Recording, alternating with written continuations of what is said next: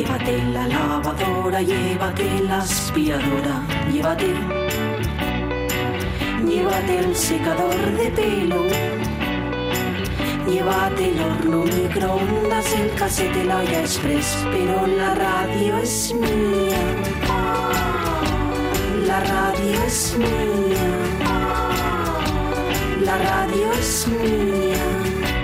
Y quédate con todo lo demás. La radio es mía. Con Pachi Poncela.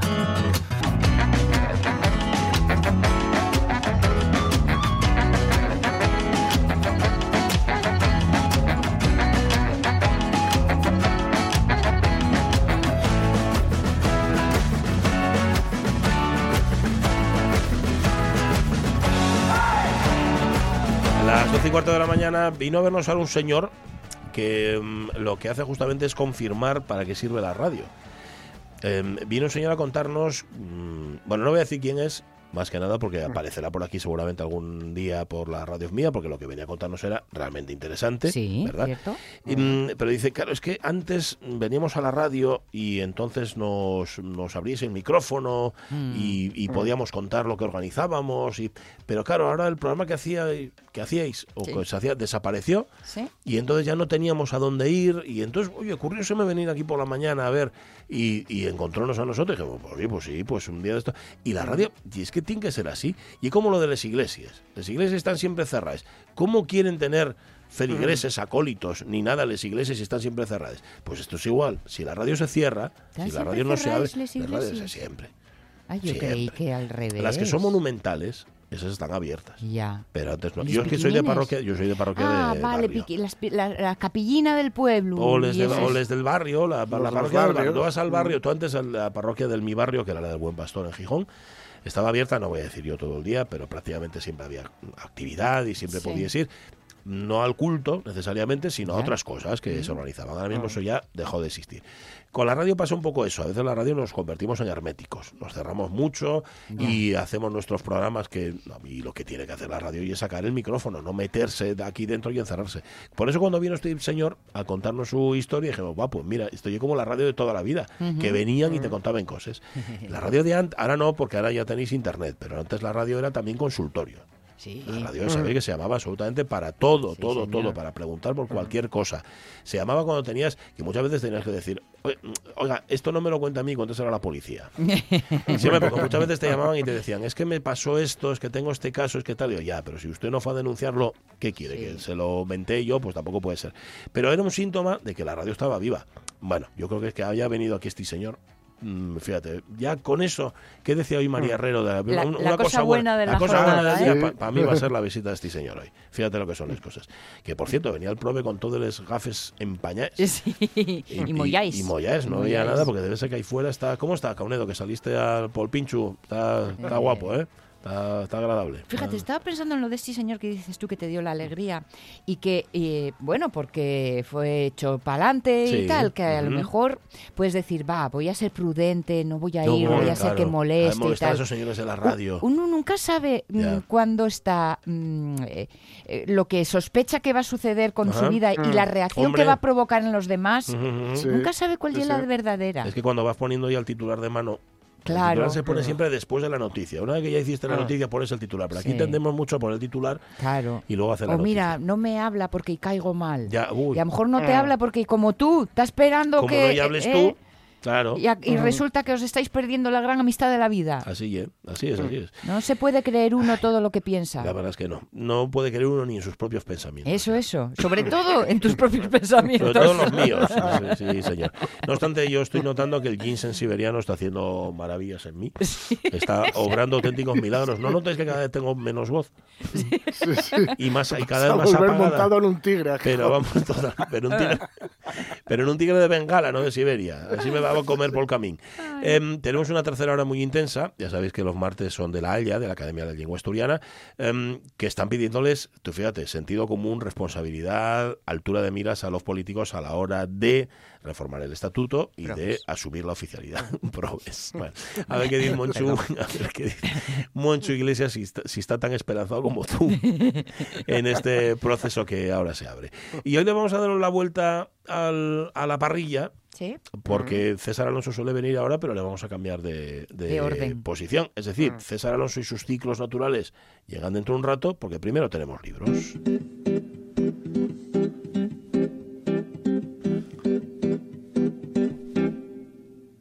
Oh. Y fíjate, a Rafa Testón seguramente hoy le gustaría mm, estar en su horario habitual y no tener que adelantarse, pero es que tiene un funeral. Rafa, ¿cómo está? Buenos días. Muy buenos días. Pues muchísimas gracias a César Alonso también por el cambio, ¿eh? que Sí. es un poco de fastidio, pero bueno. Bueno. Sí, pues falle- yo creo que es una persona conocida la que falleció, que es el Pilu. El Pilu. Los de Gijón yo creo que lo conocemos lo conocemos casi todos. Y es tío, de- tío de...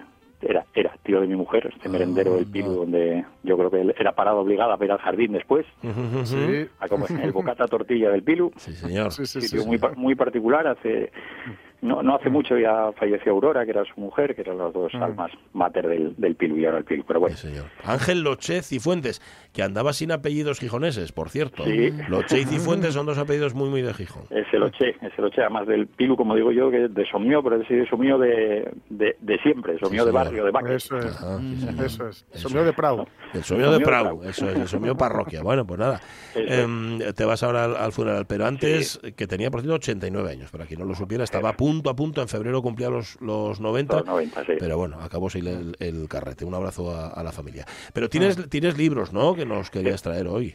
Tengo libros que quería traer porque además mira, se dio estas circunstancias de, de, fin, de fin de año que te pasan, que es que hay libros que vas dejando por ahí. Hoy traigo un poco mezcla de todo, pero tenía libros que iba dejando y que me iba, había gente que me estaba recomendando mucho que tenía que leer estos libros y no y no podía. Y, y en Navidades, todos los primeros dos libros del año fueron dos lecturas que no me extraña que me las hubieran recomendado porque Sí, ¿eh? me impactaron. Sí, Ajá. la primera, la primera de ellas es de la editorial Pepitas de Calabaza, Azucre. Mm, La autora es Viviana Candía, que es una poeta gallega, y acaba de escribir, acaba de publicar en esta editorial chiquitina, ya salió en septiembre, Pepitas de Calabaza, una historia tremenda que yo no conocía y es eh, pues nos tenemos que ir a la Galicia a Galicia en 1853 mediados del siglo XIX con bueno una un invierno terrible con malas cosechas con epidemia de cólera la población se, se ve obligada a emigrar y se centra en la figura de varios habitantes de, de, de Coruña que tienen que deciden que la mejor forma para ellos es emigrar y se van a Cuba, pero ahí a, ganarse la vida en plantaciones de caña. Lo que lo que no van a saber es en lo que se van a convertir, porque aquí te va a contar la historia no solo de esto, de bueno, algunos se centran en ellos, pero la historia de más de 1.700 jóvenes que viajan en Cuba y acaban vendidos como esclavos. Ahí va. Por obra de un tal Urbano Feijó de Sotoma- Sotomayor, que era gallego afincado en la isla, Ajá. que se aprovechó de la situación de, de sus, de, sus compa- de sus compatriotas, promovió una campaña de colonización blanca y de sustituir la mano de obra que llegaba de África, no, mano de obra barata también, Sí. que les había llegado de África, por vamos a cambiarla por otra otra Claro. mano de obra en las, en las mismas condiciones. Claro, cambió el color sencillamente, porque esclavos eran todos, ¿no? Los unos y los otros. esclavos eran todos. Además es que es un libro. Lo, lo que te sorprende de este libro es que dentro de la dureza de lo que te de lo que te cuenta, voy a ver si contacto con, con Viviana Candía porque me gustaría me gustaría hablar con ella, a ver si podemos traerla al programa. Dentro de la dureza que lo cuenta, eh, ella se le nota la, la mano poética y, y sobre todo lo que a, a mí me sorprende mucho siempre de, de los escritores, de las escritoras, cuando se tienen que enfrentar a una historia como esta, que yo me imagino dando vueltas al cómo lo cuento. Porque tú tienes la historia, que la historia de por sí ya te da para una novela, pero ¿cómo, cómo la cuento, no? ¿Cómo cuento esto? Y lo hace de una manera magistral. Es un libro breve, breve, a la- al que no le sobra ni, ni, ni una línea. Ujú. Qué bueno. Una historia... Mm, Estoy leyendo, fíjate, ah, te has puesto a hablar ahora de Viviana Candía, he buscado referencias y en efecto está todo el mundo alucinado con, con- con Mm. esa historia. De hecho, ella misma dice en alguna entrevista que estoy viendo que es una historia que no conocía absolutamente nadie. Qué Sí, cosa. sí, sí. Ella, eh, en el, bueno, en el epílogo te habla de unas cartas que, bueno, una, una nota final que dice que eh, ella cuenta precisamente que este libro empieza a existir cuando una, bueno, una amiga, ima- imagen de él, habló de los gallegos esclavos y de un portal que se llama genealogía.org, Sí. donde se pueden consultar las listas de estos pasajeros de barcos que cruzaron el océano desde Galicia hasta La Habana y desde y hay una serie de cartas, de documentos donados por, por un historiador ahí ofrece un listado de 139 colonos gallegos y bueno que demuestran ahí la implicación de este personaje, este urbano Feijó de, de Sotomayor que los Que sinvergüenza. como, como esclavos. Totalmente. Vamos. Eh, aquí hemos hablado mm, alguna vez, mm, por obra y gracia y por mediación de Carlos La Peña, de esa editorial que es Pepitas de Calabaza, que hace, no solamente, no, no solamente publica libros muy, muy interesantes, algunos de ellos son novedad, pero otros son libros olvidados injustamente, sino que edita muy bien, hacen unas cosas Sí. Muy, muy chulas. Como artefactos son sí, preciosos. Sí, sí, sí. Sí, sí, sí, todos muy cuidados y cada historia Sí, de sí. de Calabaza, yo creo que es una historia que te puede gustar más o menos, pero una historia que merece ser contada. Sí, siempre. sí, sí, siempre. Pues nada, Azucre, de Viviana Cande- A ver si podemos hablar con ella, en efecto, aquí en, Sí. en la radio Mía un día sería, sería muy chulo, la verdad que sí. Por cierto, de Pepitas de Calabaza es El Insultario, que es un libro, es uno de mis libros Sí. de cabecera. Eso es. Ahí lo tengo siempre, para inspirarme, ¿sabes? Porque nunca sabes cuándo lo vas a necesitar. Es normal. Vale, ¿qué, qué otro libro te has leído, ese que te recomendaron y que no habías podido? Pues mira, es de, de Sí. González Sanz, que a mí es un escritor de, de estos de, que tiene anagrama en catálogo, que le da un prestigio tremendo a la editorial. Que bueno, lo que pasa es que me pasa como no tanto porque Chirves es más novelesco, que te da una mirada, Mm. estas miradas que te hacen de la sociedad, que te sales de ellos un poco desesperanzado. Y este acaba de publicar ahora el libro La vida pequeña, que este va, va a constar de una... va- esto va, va a ser un proyecto a largo plazo. Este primer volumen de La vida pequeña se titula El arte de la fuga y aquí nos está reflexionando también sobre la pandemia. Que ya sé que hay muchos libros, pero esta es una mirada que yo re- recomiendo para, para que nos vayamos a acercar a ella, porque aquí te hace una, no, no una visión distinta, dice que estamos hablando mucho de volver a la normalidad, Sí. pero que él lo plantea también como una oportunidad para plantearse qué era la normalidad. Sí. ¿En qué, si- ¿En qué situación estábamos justo antes de, de empezar la pandemia? Que tratemos de hacer una mirada hacia nosotros mismos pensando en qué, en qué punto estábamos, cuántos, cuáles eran nuestras, bueno, nu- nuestras preferencias, hacia dónde estábamos enfocando, enfocando la vida, hacia dónde íbamos, a ver si queremos realmente volver a eso o no. Está bien, ¿o no? sobre, sobre eso, sobre eso va, va el libro, pero te habla, no, te habla de, de muchas cosas. Es un libro para ir subrayando, anotando la, la vida pequeña, el arte de la fuga, en anagrama. Una joya, de verdad que hay que muy recomendable este libro. Me encanta el nombre de la vida pequeña. Sí. Sí. Dice, dice la editorial, dice Anagrama, este es un libro contra la aceleración, contra la pérdida de realidad y la banalidad, contra la desatención y la mentira y contra las muchedumbres. ¿Tú que te lo has leído estás de acuerdo con lo que dice la editorial? Com- completamente de acuerdo Vale, con hacer, vale, esa, a hacer esa lectura. Es que si nos paramos a pensar en, en ese momento hacia dónde iba el mundo y hacia dónde va a ir también, ¿eh? porque esto Sí. No, Hombre. no- no creo que no tenga muchos visos de cambiar, va por ahí. Por cierto, ha- hablo, después tengo algún libro más, pero si tengo un minutín, el otro Sí. día estuve en el Teatro Jovellanos viendo, bueno, el otro día, el sábado y el domingo, hice doblete viendo las dos sesiones de Shock, Ah, Shock 1, Shock 2, Ajá. impresionantes también para, para recomendar. Porque Sí, el teatro es un, es un arte efímero, pero ahí yo estoy seguro que a- Jorge Alonso le iba a gustar, bueno, pues todos, ¿eh? pero a Jorge Alonso le iba a gustar mucho esta, Ah. Mm. esta doctrina del shock de, de Naomi Sí. Klein, sobre la que hicieron sobre la que hicieron una obra de teatro tremenda. Estás, estás muy teatrero, siempre lo fuiste, ¿eh? pero últimamente más. ¿no? Sí, sí, sí, más, sí, siempre, sí. siempre. Bueno, yo lo tuve, yo lo tuve muy claro esto que te das cuenta cuando la, la pandemia, pues yo decía, bueno, si hay muchas personas que están apoyando las librerías y me consta que estuvieron acudiendo a librerías a mirar un poco hacia la cultura, pues yo a lo mejor también tengo, tengo que hacer lo mismo y Claro, procuro claro. asistir un poco más de lo normal al cine, al teatro, todo lo relacionado con, con la cultura, porque también yo creo que, que, que lo necesitamos además. Sí, señor. Librero y concienciado. No, no puedo dar cosa peor en este mundo. Por cierto, ya que estás, estabas hablando de este libro, de La vida pequeña, de González Sainz, del arte de la fuga, que es un dietario, que antes yo creo que era más común encontrarse con autores que hicieran eso, dietarios, ¿no? Estoy Dietarios, pensando en. Camus, en, en, en o tal. Ahora no sé si están, tan, vamos, y te lo pregunto además por ignorancia, ¿eh? si Sí, es tan habitual no, no, como era mira, antes. Ahora es, eh, se está, no, no sé si se está recopilando, pero en, la- en el último año pues aparecieron los diarios de Chirves, que al final es un dietario verdad, también. es verdad. Y, y José Luis García Martín acá Ah, publicó sí. también en, Sí, en sí, Renacimiento sí. un dietario que al final es un poco recopilación de esos artículos que hace, que, que el arte es el mismo lo que hace García Martín. Siempre en el, en el comercio te hace como su dietario semanal Sí. Y lo que hizo la editorial Renacimiento fue hacer una, una recopilación, pero al final sigue siendo ese, ese dietario, esas anotaciones, que cuando te encuentras con escritores o escritoras que tengan algo que contar o tengan esa mirada de, lúcida de, de la sociedad, merece mucho la pena. Pero antes sí. era más habitual y ahora, bueno, me encontré en el último año, seguro que hay más, pero yo por lo menos estos tres se publicaron seguro en, en 2021. Vale. El de García Martín es muy recomendable también. Mm, pues nada, ha- ha- hablamos con él cada cierto tiempo, Sí, o sea que sí. podemos llamarlo, ¿eh? Tranquilamente. Claro. Con esa mm, pluma que es como un bisturí, igual que su Ras, propia sí, voz. ras. Madre Siempre. Pero él, impone, él- ¿eh? Yo él- cuando vine aquí a la librería, mi García Martín me impone. Sí, Él lo no, creo, lo él no va, él no va de otra cosa, él tampoco... No, no, no. Entonces no, no, lo no lo oculta. no lo no, oculta, no lo al contrario. No, no, al no. contrario. Lo exhibe, No, más bien no. está orgulloso. de Pues ser- imaginaos lo de profe. Ah, ¿Fue profe tuyo? Sí. Sí, sí. Juli. Sí, sí, sí, yo- libre configuración. Ajá. Sí, sí. Yo, yo tuve la ocasión de, de ver a García Martín, que es una se lo conté, ¿eh? por si no lo conté en la radio. de- estaba mi, a mi hija le estaba dando clase en- durante la pandemia online, y entonces ver a García Martín al otro lado de alguno que estaba en casa y cocina con ella, ver a García Martín ahí en la pantalla dando clase y contando el, eh, la canción del pirata, realizando la canción del pirata, me hacía, claro, como estaba al otro lado de la pantalla, me hacía esta gracia. Sí. Pero Sí, si estuviera con él en clase, no sé yo. Pero estaba al otro lado, pues sí, ¿no?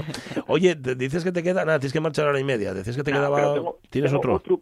para recomendar que Venga. yo creo que de las novedades que llegaron esta semana, el que ya empecé con él y quiero comentarlo, es de Jonathan Coe, que es un autor que yo recomiendo siempre, un libro que se llama La, La lluvia antes de caer y, y escribió hace poco El corazón de Inglaterra, un análisis de la Inglaterra del, del Brexit, pero ahora acaba de publicar un libro que esto es una delicia, ya el título ya nos va a gustar mucho, que es El señor Wilder y yo. Mm, el señor señor Wilder. Wilder, Wilder y yo, que el señor Wilder pues, va a ser el mismísimo Billy Wilder, que va a ser un perso- personaje Ostras. de esta novela, Aunque la protagonista de la novela va a ser una compositora de bandas sonoras que va a conocer en una fiesta por a- al padre de una amiga que no sabe ni- no sabía quién era y en realidad era o sea va a descubrir después que el padre de esa amiga suya es, Billy es el mismísimo Billy Wilder con el que se va a rodar una película a Grecia a Fedora pero aquí lo, lo maravilloso es esas conversaciones que tiene que tiene la, la protagonista del libro con el auténtico con, con Billy Wilder que se convierte en el personaje protagonista de la novela y que tiene bueno tiene reflexiones bueno. en este Billy Wilder que es que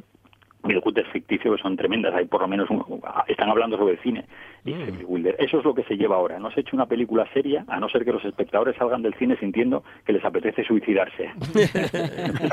Tienes que dar algo más algo un poco más elegante un poco más bonito dice el, el- el cine no hace una, una visión del cine y habla también hay referencias también a, a Lubitsch también eh, y cu- cuenta, cuenta el personaje de Billy Wilder que, que Lubitsch estuvo en, en la guerra de Europa en la, primera en la primera guerra mundial pasó pasó sobre eso la tragedia forma parte de él y dice él Sí. que él no se dedicaba a gritar la tragedia a, Mm. A los cuatro vientos Claro. ¿no? y, a, y a salpicar a todo el mundo con, con ese horror todo el tiempo entonces por eso esa reivindicación también de la comedia y es, es genial este libro las páginas que llevo leyendo son apasionantes pues bueno pues teniendo a Billy Wilder de protagonista que Bueno. adiós, que diría Fernando Trueba Sí, señor. Bueno, lo, lo pueden estropear, pero si no, no, no. Sí.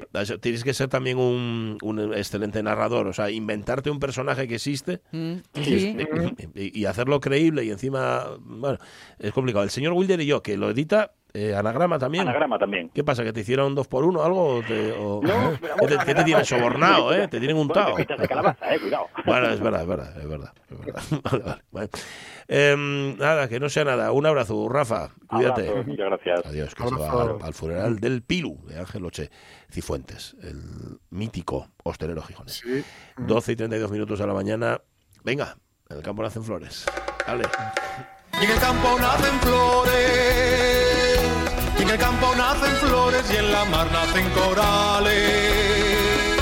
En mi corazón amores, en mi corazón amores, y en el tuyo. Creo que ya lo comenté en su día. Qué mal me parece a mí esta canción. Dice, en mi corazón amores y en el tuyo falsedades. Pero Ya. vamos a ver, ¿cómo te atreves?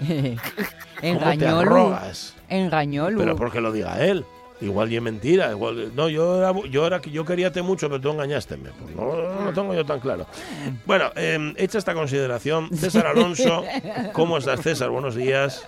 Eh, bien, bien, pero pregunto yo, si, si tanta suspicacia te levanta esa canción, eh, ¿cómo insistes en ponerla? Porque me No es gusta. que no me guste, ¿eh? no Por- es que no me guste. No me no. Pero, pero es cierto que ya lo dijiste más veces, y yo en cambio nunca dije nada de ella, ¿eh? Ya, ya, ya. Eh, Nah, pero- pero, pero yo leo entre líneas. Sí, César nunca, Alonso. nunca dije que no la aguanto. Eso, eso. Tú dejástelo Eh, no, de caer. hecho, a veces la tarareo, ¿eh? Para que veas, ¿Ah, que sí? me acostumbré a ella. ¿Ves? Sí, sí, sí, sí, A a, todo lo- tarareo, Todo se pega. A todos los malos se acostumbra uno. Bueno, oye, gracias por cierto por cambiarnos hoy el horario de, no. de emisión que, que tenía ahí eh, Nada, no, lo suyo Rafa. y a ti gracias por la cesta esa Sí, que... prestote. que te- sí, ya, no, tengo un aviso en el móvil, un SMS que estoy en casa, eh, pues nada, ahora a la una. Estate ahí, estate ahí Sí, preparado sí, que llega, ¿eh? Llega. Es miel. Sí, sí, Es- sí, sí. Es miel, es miel, sí, es miel, dice Jorge, y es de, de la granja San Francisco, o sea, de, la exacto. buena, de la buena. De la que tú no comes. Sí, sí. Vale. Bueno, oye, Pues- vas a llevarnos hoy a, a la antigua Grecia y la de Coller, ¿no?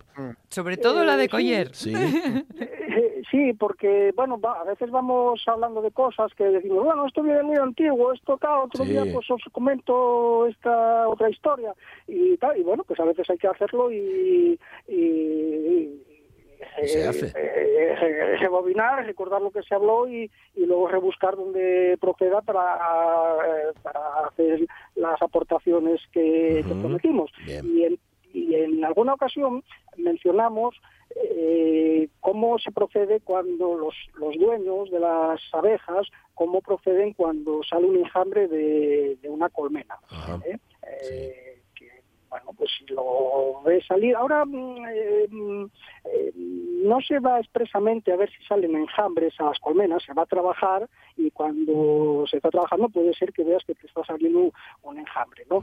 Pero eh, tiempos no muy lejanos, hace unas décadas, eh, cuando había una España, esa España que llaman ahora vaciada, Vaciada, estaba, estaba llenada, pues, pues en verano eh, sí que mandaban los pueblos a los chiquillos, a los chiquillos de la casa, eh, los mandaban a los pormenares, que además estaban lejos, eh, los mandaban cuando hacía más calor a ver si salía algún enjambre.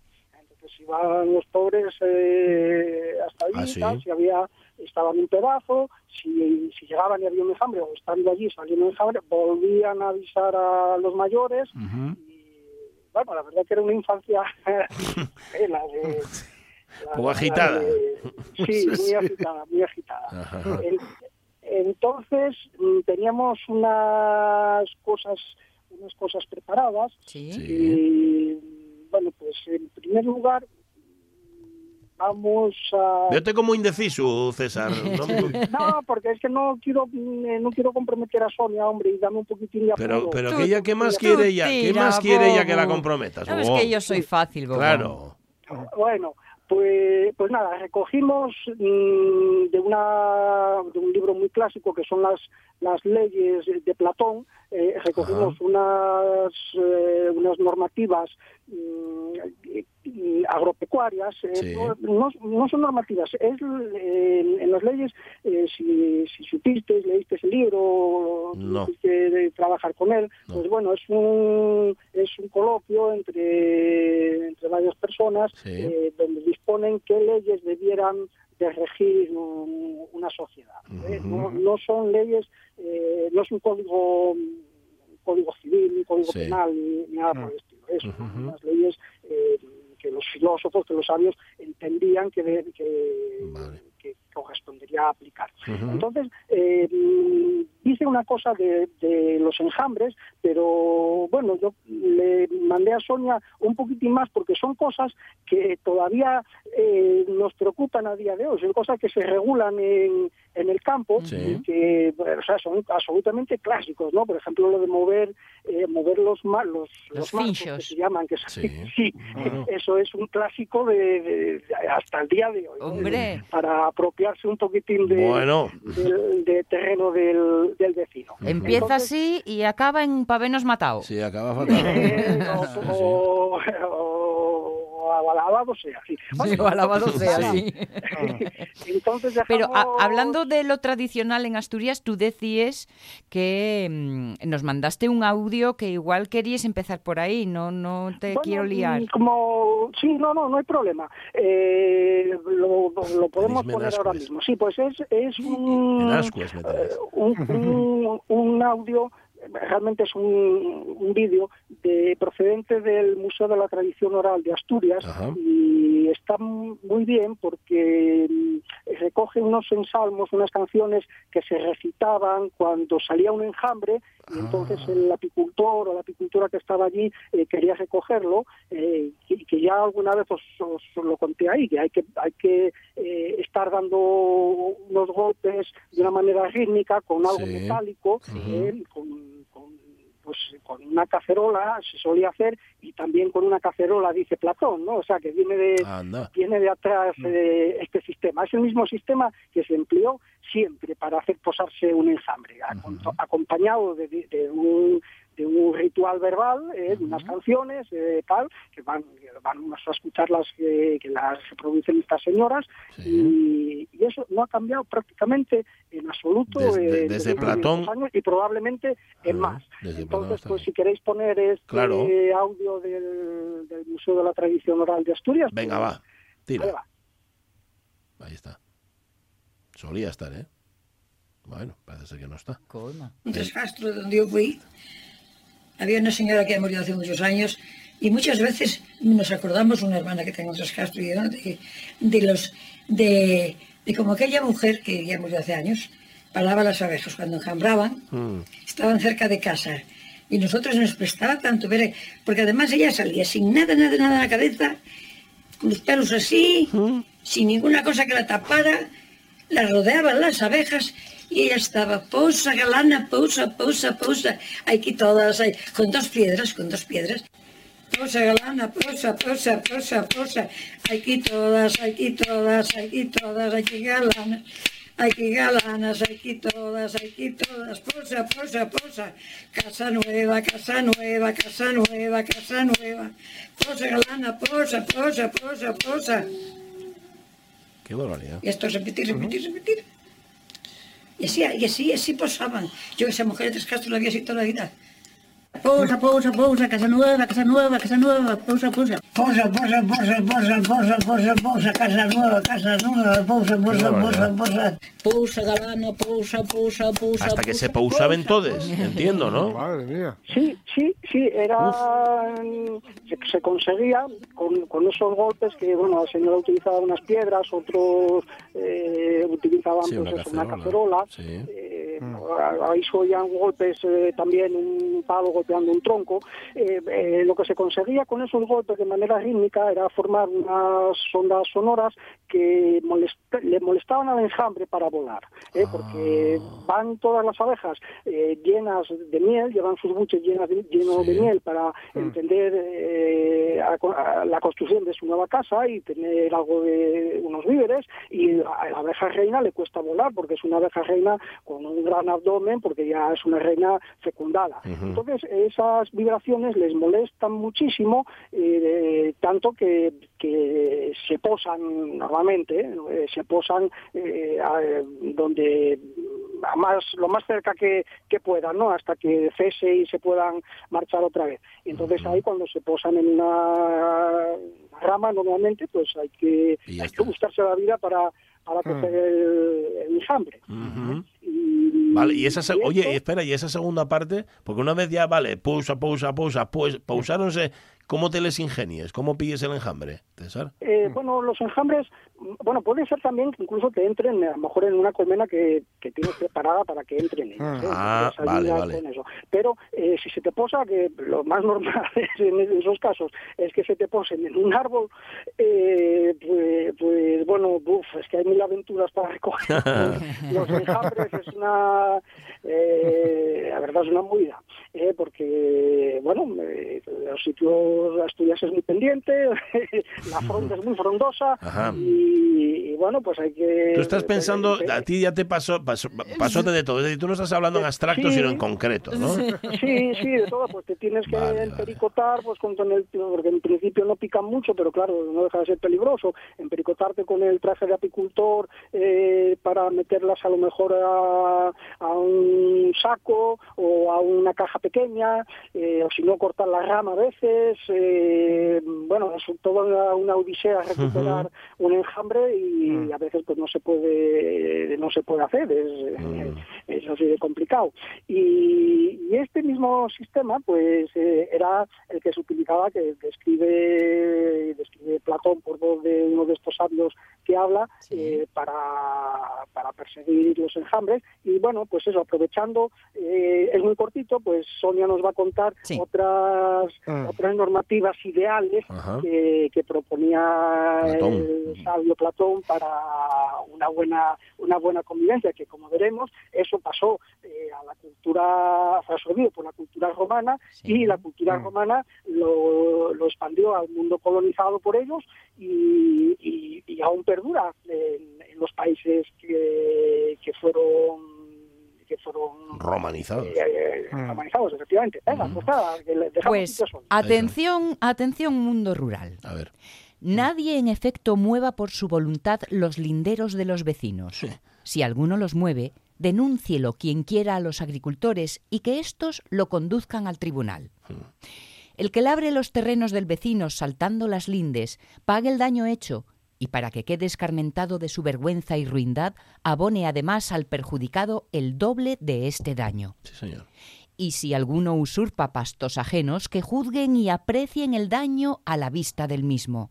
Y si llevado de su afición a las abejas, se apropia de los enjambres de otro, atrayéndolos con estrépito de cazuelas, pague el perjuicio inferido. Y si haciendo fuego no toma precauciones para que no prenda la madera del vecino, satisfaga la multa que decreten los magistrados. Y lo mismo si haciendo plantaciones no deja la distancia debida del lado del colindante. Mm. ¿Te pasó alguna vez, a ti de alguien Mm. que atrajera con malas artes enjambres tuyos, abejas tuyas? No. Mm, No, no, no, no. La verdad que, bueno, está todo tan despoblado que sería... Será un milagro, ¿eh? Sería Algo milagro. bueno Sí, tiene no que es- tener, ¿no? no es de lo más habitual que, que sucede ahora, pero bueno, sí, sí fue una, algo muy importante, tanto que, que fue necesario regularlo, incluso está regulado en, en el actual Código Civil, que lo voy a leer un momentito ahora, Sí. y, y luego las otras circunstancias se siguen dando en la actualidad. El- esto de mover los lindes, mover los marcos, o sea, es, Mm. eso es muy clásico de, de- De- de- de yo creo libro. que desde el neolítico. O sea, es una trampa de las más de las más preferidas por el campesinado. y, y, bueno, pues las plantaciones, eh, no respetando los lindes y el fuego y tal, pues es que sigue siendo absolutamente absolutamente igual. Y esto que, que hablaba, que, que- que también que también lo, lo leía Sonia, declamaba Sonia, eh, pues está regulado en el, en el actual Código Civil, en el Ajá. artículo 612, y lo voy a leer yo con no, con no tanta gracia, pero bueno, Venga, que. Dice, el propietario de un enjambre de abejas tendrá derecho a perseguirlo sobre fondo ajeno, indemnizando al poseedor de este del daño causado. Si estuviera cercado, necesitará el consentimiento del dueño para penetrar en él. Cuando el propietario no haya perseguido o cese de perseguir el enjambre dos días consecutivos, podrá el poseedor de la finca ocuparlo o retenerlo. ¿Eh? Pues eh, esto es, eh, es, mm, sigue en, vigor, es una cosa que yo creo que no se aplica no se aplica mucho, pues bueno, por las circunstancias que, eh, que hay, las, las explotaciones son más profesionales, mm, ya igual no tiene tanta importancia que se te marche un enjambre cuando como cuando era Sí. una casa eh, que tenía que ser autosuficiente y, y se perseguía, pero eh, se perseguía por el monte, o sea, se perseguía de un valle de un lado a otro de, de una ladera, ¿no? De de un valle. Entonces, bueno, yo creo que eso mm, no... Ah, ya no sucede, por suerte. No, Pero déjame una no preguntina, una preguntina, César. Cuando de un de una casa en la que están enjambran para marchar a otra, no marchen todos, ¿no? No, la mitad, la mitad más o menos. Vale, vale, vale. vale. ¿eh? La, la mitad de las que vuelan, se queda toda la cría que están las celdillas eh, bien, bien en estado larval o, o de ninfa, metam- metamorfoseando, pues todo se queda ahí. Lo que Vale, se te lo- marcha es, mm, se calcula que la mitad de, Vale. además de, de todas las eh, de todas las franjas de edad. Se marcha la mitad de las nodrizas, la mitad de las pecoreadoras, la mitad de las guardianas, eh, más o menos Vale, vale. No, te, te lo preguntaba porque tengo un amigo que cuando fue a ver el, el panal estaba vacío, Ah. cero mata cero. Bu. Y pensé Mm. yo, ¿será que marcharon para otra casa nueva? Enjambraron, pero no, debe ser que murieron. Entonces, no, se, queda, se- se queda toda la cría y se queda la mitad del enjambre. Además, se quedan muchas abejas, porque cuando una colmena enjambra es que ya no tiene sitio. Ah, Puede haber otras circunstancias, ¿no? Pero bueno, es una colmena ya que, que está muy fuerte, que tiene muy poco sitio. Entonces, aunque se vayan, pues pues quedan abejas suficientes para sacar adelante la cría que todavía no ha nacido y, y para cosechar al menos para, para pasar ellas el invierno. ¿eh? vale, vale, vale. Ujú.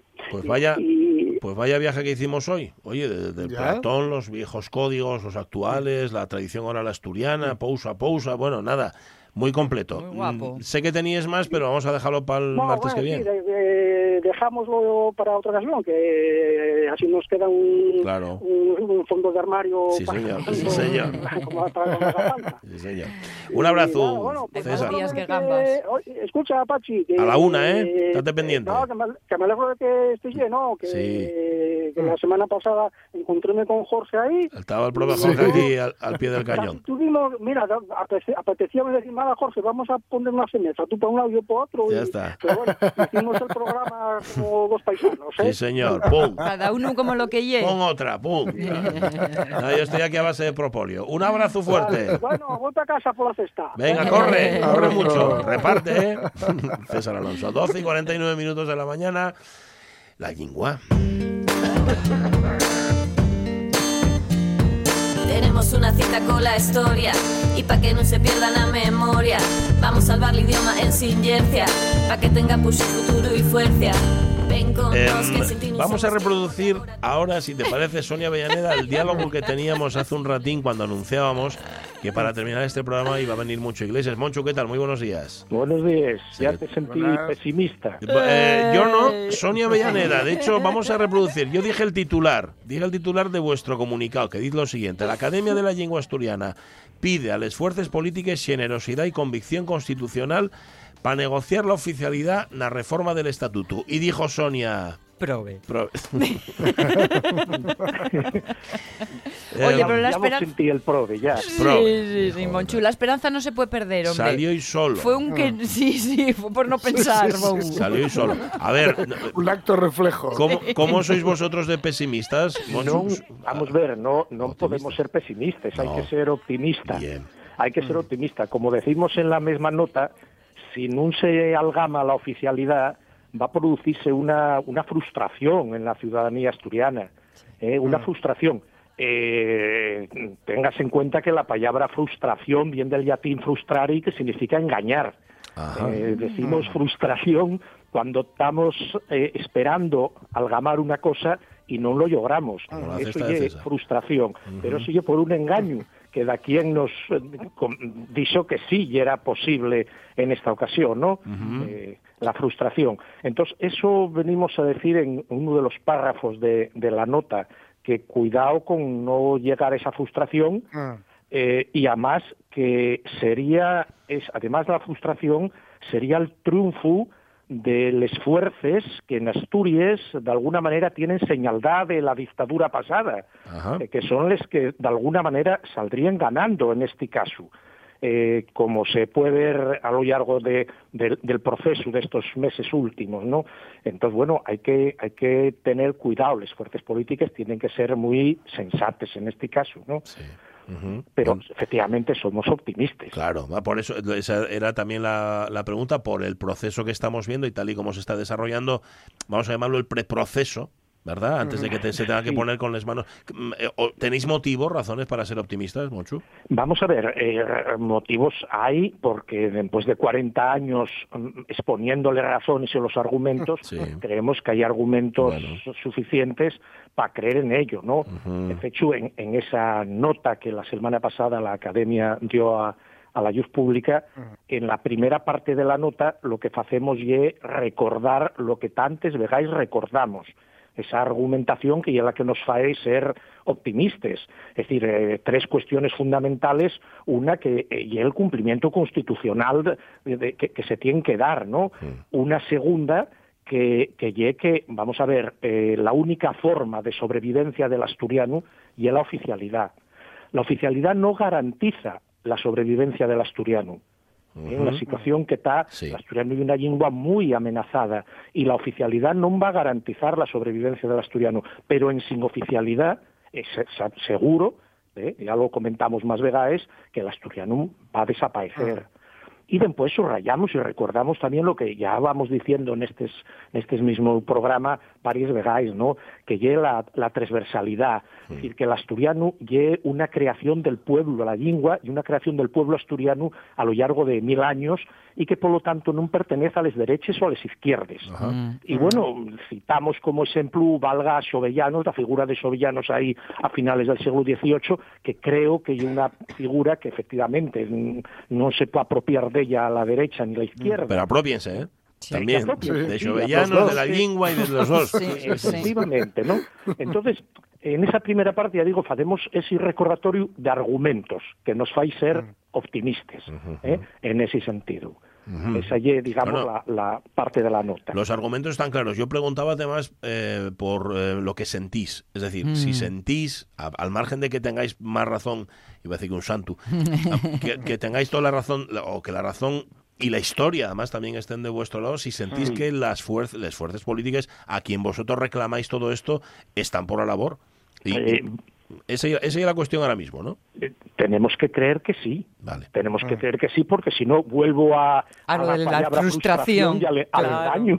Ya. vuelvo al engaño. Es decir, a, a quién están engañando si no, ¿no? Entonces, por eso, la palabra, yo creo, en, en la segunda parte, donde sería, digamos, el, el pedimiento que decimos, quizá la palabra más eso y es la palabra generosidad, que subrayamos, ¿no? Ujú. Pedidos generosidad. Es generosidad que casi, casi diría yo, mm, da en arrogancia. ¿eh? Arrogancia, Ajá. que una palabra más fuerte Sí. todavía. El ser generoso implica ceder parte de lo de un. La palabra generoso viene, y una palabra muy guapa, porque viene de, de noble, y es ser noble, y es la nobleza. Y es por lo tanto ceder, hay que ceder parte de, de lo que tal, ¿no? Entonces, efectivamente, en, el, en, el, en la nota recordamos que, que hay que priorizar ese futuro cultural, ¿eh? porque la lengua eh, da unos elementos de cohesión y autoestima que va a tener después incidencia en el desarrollo digamos, de otros aspectos de la vida asturiana. Eh, no es una cuestión secundaria o no es una cuestión de florero, es una cuestión fundamental. Y entonces, bueno, pues los partidos pedimos esa actitud de generosidad, de arrogancia, para saber ceder en, lo- en aquellos aspectos que tienen mm, derecho y legítimo a defender, por otra parte, pero que en este caso sean un- un poco generosos, ¿no? Y, y dirigímonos, y este allí quizá el, el matiz nuevo que, que la Academia fai en este momento, dirigímonos de un yau a los cuatro partidos que, que parece que, que están apostando por ello. Eh, recordamos que el PP tendrá la oportunidad después en la ley que tendrá que desarrollar la oficialidad de, de sumarse a ese consenso que nosotros llevamos defendiendo y luchando por él siempre, pero que él sabrá el PP por qué no se quiere sumar, eh, por qué razones políticas no quiere sumarse a él y, y averáse más a otros que lo que defienden son posiciones antiautonomistas, etcétera, etcétera, etcétera. Eh, eh, sabrá esa posición, ¿no? Pero que esos cuatro que sean generosos, ¿no? Y dirigímonos también, porque no puede ser en este momento, a la fuerza que tiene responsabilidad mayor, que ye el PSOE y que ye el presidente del Principado, que, que lógicamente en el Parlamento es que tienen 20 diputados y por lo tanto corresponde ese, ese trabajo, esa responsabilidad y por lo tanto ese ejercer de, de- de líder, pues corresponde ya a él, non puede quedarse mirando a ver qué faen los que los demás, ¿no? Decís en el comunicado también que ya una de las caberes oportunidades para solucionar democráticamente esto que lleva desde la transición. Claro. Porque la cuestión ye, en caso de que haya esa frustración, el, el daño va a ser, a ver, no queremos ponernos aquí apocalípticos, pero tiene pinta de ser un poco irreversible todo, ¿no? Claro, efectivamente, es decir, vamos a ver, non podemos pensar cuándo va a darse outro plazo e volvo a repetir o que decía antes, y é que el, el estado de la lengua asturiana é tal que la, la sobrevivencia de ella está en juego. Entonces no podemos permitirnos, ya vemos en este transcurso de los 40 años cómo, cómo fue perdiéndose. Mientras en otras comunidades intentó efectivamente una sobrevivencia, en Asturias cómo fue perdiéndose. Si no, no sé lo que podríamos estar falando dentro de otros 20 años. Es decir, no, es preferible ni siquiera pensarlo, ¿no? Por eso y efectivamente una de las últimas oportunidades que, que podemos tener. Pues sí. Bueno, dentro de 20 años espero que estemos jubilados y, y que estén hablando otros. Nosotros ya escuchándolo en Pero- casa, calentinos. Pero que otros falen en asturiano. Eso sí. Y, y recordando cómo fue la oficialidad. Eso es, eso Sí, es. Sí, sí, sí, sí, sí, señor. Gracias, Moncho, un abrazo. Gracias a vosotros. Abrazo, y, sí. y a cuidados. Sí, sí, sí. Hacemos lo, hacemos lo que podemos. Un abrazo. Muy bien. Sí, señor. Tal, A base adiós. de ginseng siberiano, chavales. Y del saúco, que por cierto me aclara aquí el. Ay, pero no sé, la perdí. La tenía en algún sitio y perdíla. Eh, creo que era Cristina quien me explicaba lo que eran los valles de Saúco, que en Ujú. efecto se hacen. Sauco hacen- Donosor. Sa- Sube la música, por favor. la música. Se hacen. Hay, un- hay un disco en asturiano que ya la flor del sauco. Puede ser. Seguramente sí. Bueno, yo voy a chupar flores de saúco en un ratín. A ver si mañana estoy mejor. De momento llegó la una de la tarde y prácticamente sin novedad. Y prácticamente sin voz también, pero lo hemos intentado y con eso yo creo que ya ganamos les lentejes, que tengo lentejes hoy para comer. Ahora quedáis con el tren de RPA. me- con, con Monse Martínez, que me alegra Sí, mucho sí, es escucharla. verdad. Claro, es que cuando me fui estaba Max, no es que no me alegre escuchar a Max, pero escuchar a Monse todavía me alegra Max. Eh, y mañana aquí estamos a las 10, una Avellaneda, Jorge Alonso, Marca 1 de Bache González. Adiós.